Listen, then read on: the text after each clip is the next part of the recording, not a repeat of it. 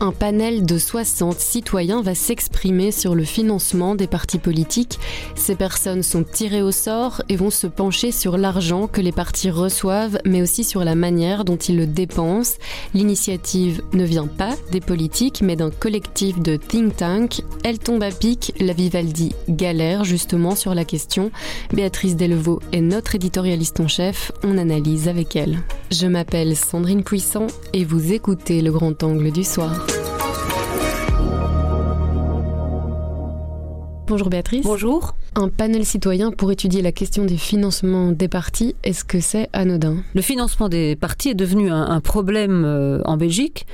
Le financement est très élevé, il n'y a pas assez de règles pour en contrôler l'utilisation.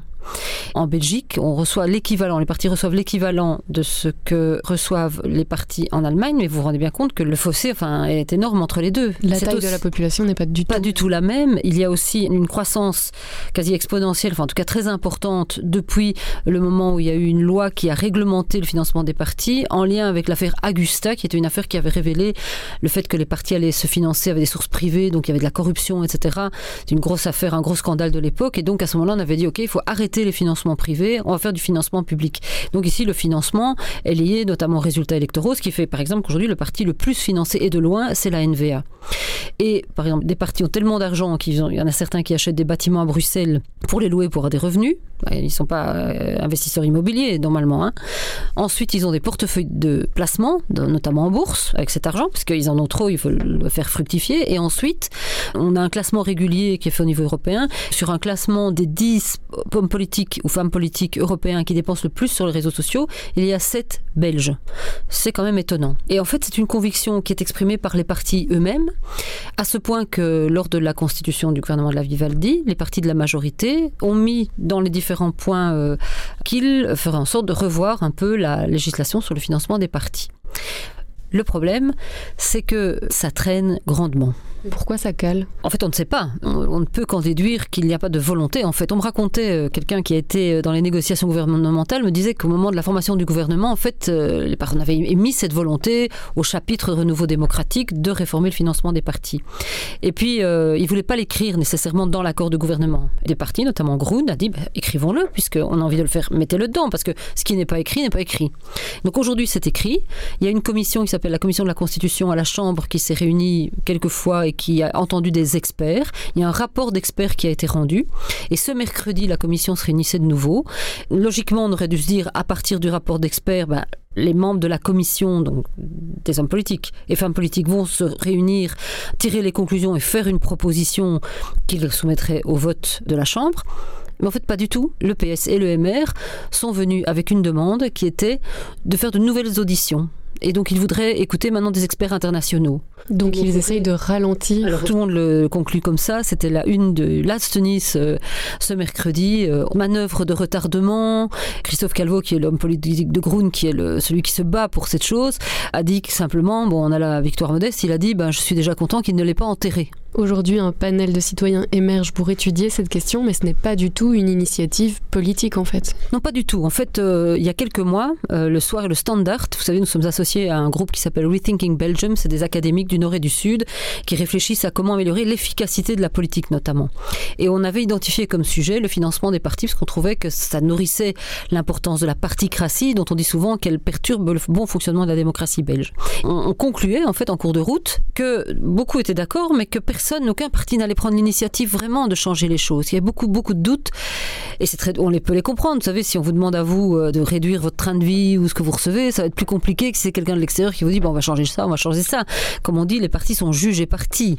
Pendant cette discussion, il y avait David Van Rebroek qui est un intellectuel belge connu pour son livre Congo, mais qui est grand initiateur, animateur de la notion des panels citoyens tirés au sort. Il nous a écrit à un moment donné sur le, chat, eh bien, c'est une matière sur laquelle un panel citoyen pourrait très bien aider à résoudre ce genre de problème. Finalement, ça aboutit à ce qu'une dizaine d'associations euh, de think tank, comme on dit, des, gens qui sont censés réfléchir pour euh, faire améliorer, ici en l'occurrence, la démocratie. Donc c'est le G1000, Itinéra, le groupe du vendredi qui composé de jeunes euh, passionnés par la politique du Nord et du Sud entre 25 et 35 ans, enfin toute une série de gens, se sont rassemblés pour lancer un panel citoyen qui aura pour but de venir au, terme de, de son travail avec une proposition de réforme ou des suggestions pour réformer le financement des partis. Et concrètement, comment ça va se passer? Ça va être 60 personnes qui vont se réunir trois week-ends. Le premier week-end, ils vont entendre des experts sur les financements des partis. Le deuxième week-end, ils vont entendre des présidents de partis qui ont accepté, pas tous, mais quasi tous, de venir expliquer leur point de vue. Et le troisième week-end, ils vont travailler à formuler des propositions. Ils sont encadrés par deux personnes qui sont un peu leurs présidents de séance. Il y a des experts qui sont autour d'eux.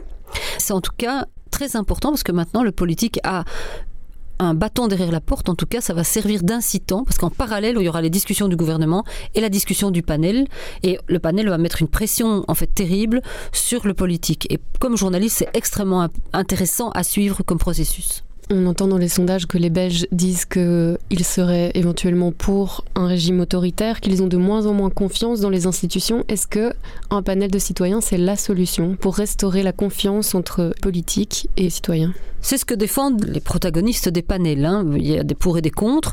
C'est pas du tout fait contre le politique. Ils disent, vraiment qu'ils veulent servir d'intermédiaire entre le citoyen et le politique pour refaire des liens. Il faut savoir qu'il y en a 600 dans le monde des panels. En Irlande, l'euthanasie et l'avortement étaient absolument interdits. Un pays très catholique. C'était un sujet tabou.